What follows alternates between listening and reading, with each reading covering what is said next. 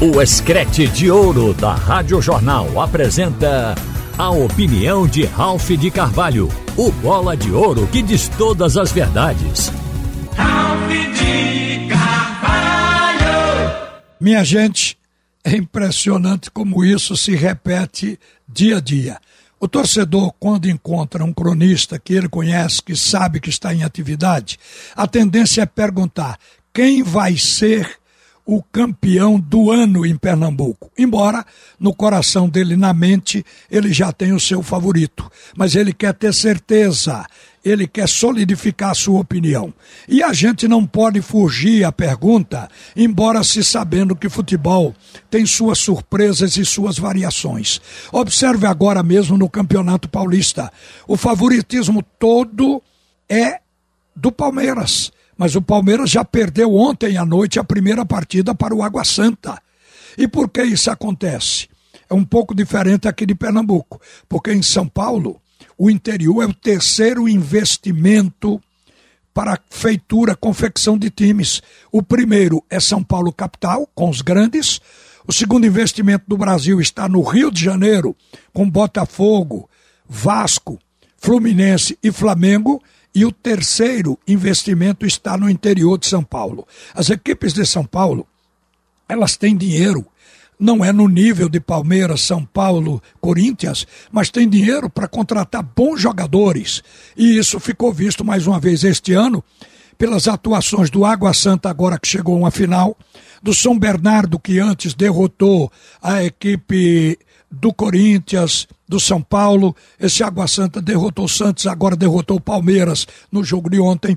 Então, São Paulo tem o chamado time médio com capacidade financeira para formar grandes equipes, o que é diferente do time médio de Pernambuco e de outros estados. Aqui, os times médios são o Petrolina e o Salgueiro. E, no entanto, eles não têm capacidade financeira sequer para se igualar a Esporte Náutico Santa Cruz. E o futebol de São Paulo está num patamar muito acima. Agora, o futebol apresenta suas surpresas. Nós tivemos aqui em Pernambuco, em 2020, o que muita gente considerou zebra, o Salgueiro levantando o título de campeão em cima do Santa Cruz, jogando no Arruda. Levou para os pênaltis e conquistou o título pernambucano. Em São Paulo, isso é frequente, isso é comum, por esse investimento que eu falei do interior. Em 1986, a Inter de Limeira foi a campeã contra o Palmeiras. Em 90, o Bragantino levantou o título paulista com a direção de Vanderlei Luxemburgo. Em 2004, foi o São Bento e o técnico era Murici Ramalho. E em 2014, o Ituano ganhou do Palmeiras, decidiu com o Palmeiras e foi o campeão de São Paulo. Então lá, a gente sabe que o futebol precisa de dinheiro, o investimento é o que conta. É o que eu passo a dizer quando apresento o favoritismo deste ano no futebol de Pernambuco. Todo mundo sabe que o primeiro da lista é o esporte, que tem maior investimento do que o Retrô, do que o Náutico, do que o Santa Cruz. O esporte gastou dinheiro para formar um time bom. Tanto é que está na liderança do campeonato estadual e também chegou à final da Copa do Nordeste, decidindo com a nata do futebol da região. Vai decidir com a equipe do Ceará em duas partidas. E no campeonato estadual, ele carrega o favoritismo, mas não é só pela estatística, é pela maneira que o time vem se conduzindo dentro de campo, jogo a jogo com um padrão de jogo. Dificilmente o esporte oscila. É um time ajustado, que erra poucos passes, que tem uma transição rápida, que joga ofensivo, que cria e que faz gols. É o ataque mais positivo do Brasil no primeiro trimestre. Então, este time tem um favoritismo. Favoritismo não ganha o jogo enquanto o time não provar dentro de campo por que, ele é favorito. Então, ao esporte cabe isso nas partidas finais. Agora, num segundo nível, segundo patamar, vem Náutico e Retrô juntos. Acho que os dois ocupam a mesma posição como favoritos para o campeonato. O técnico do Náutico disse que o Náutico está chegando nessa reta final com o tanque cheio. O que o dado Cavalcante quis dizer é que o Náutico tem combustível para ser o campeão do ano. Ele está acreditando no seu elenco.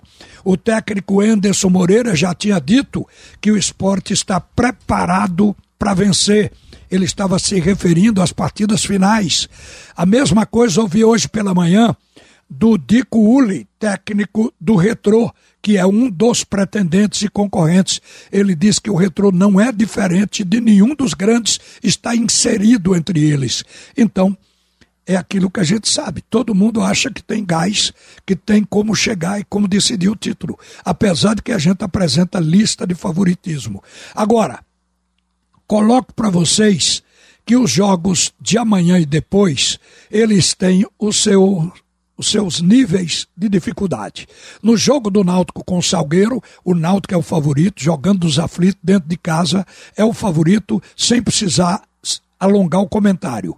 Já o jogo do Santa Cruz com Petrolina, eu não vejo bem assim. Eu vejo um jogo em aberto, porque o Santa Cruz tem oscilado, tem hora que ele joga bem, com o time intermediário, tem hora que não, como aconteceu com o Ibis, acabou jogando mal e derrotado por um placar grande de 3 a 1. E ainda por cima, o Santa Cruz, ele produziu um, um desgaste no elenco. Uma viagem de 12 horas, 12 horas de ônibus, isso aí tira um pouco da comodidade. O técnico Felipe Conceição fez alusão várias vezes à viagem, mas não se queixou da diretoria. Eu é que estou lembrando agora que a direção de Santa Cruz poderia ter feito um esforço para mandar esse time de avião. O time chegaria inteiraço lá, porque o Santa Cruz não está pagando nenhuma ação trabalhista, não está pagando a fornecedores, só paga salários. Quer dizer, esse esforço poderia ter havido, porque se o time perder, a primeira coisa que eu creio que os jogadores vão falar é a respeito da viagem. Então isso eliminaria. Agora, o jogo em si depende. Se o Santa Cruz estiver no dia bom e acertar, é time grande, time de camisa, jogando bem, ganha o jogo. Mas se o Santa Cruz não tiver no dia, saiba que vai pegar um Petrolina com muitas vantagens. Terminou a fase de classificação na frente do Santa Cruz como quarto colocado.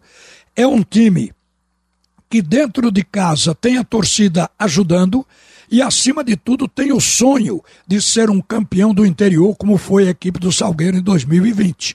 Tudo isso gera motivação. Motivação gera superação. Superação é sinônimo de garra dentro de campo. Então o Santa vai pegar um adversário assim, um adversário encardido. Por isso é que eu digo que o jogo de lá de Petrolina não tem um favorito aberto. Aqui o Náutico é favorito contra o Salgueiro. E o resto é para esperar. O futebol tem quem diga que é uma caixinha de surpresas. O que eu disse aqui é dentro da lógica. A, a lógica mostra e a estatística do campeonato também. Você ouviu a opinião de Ralph de Carvalho, o bola de ouro que diz todas as verdades.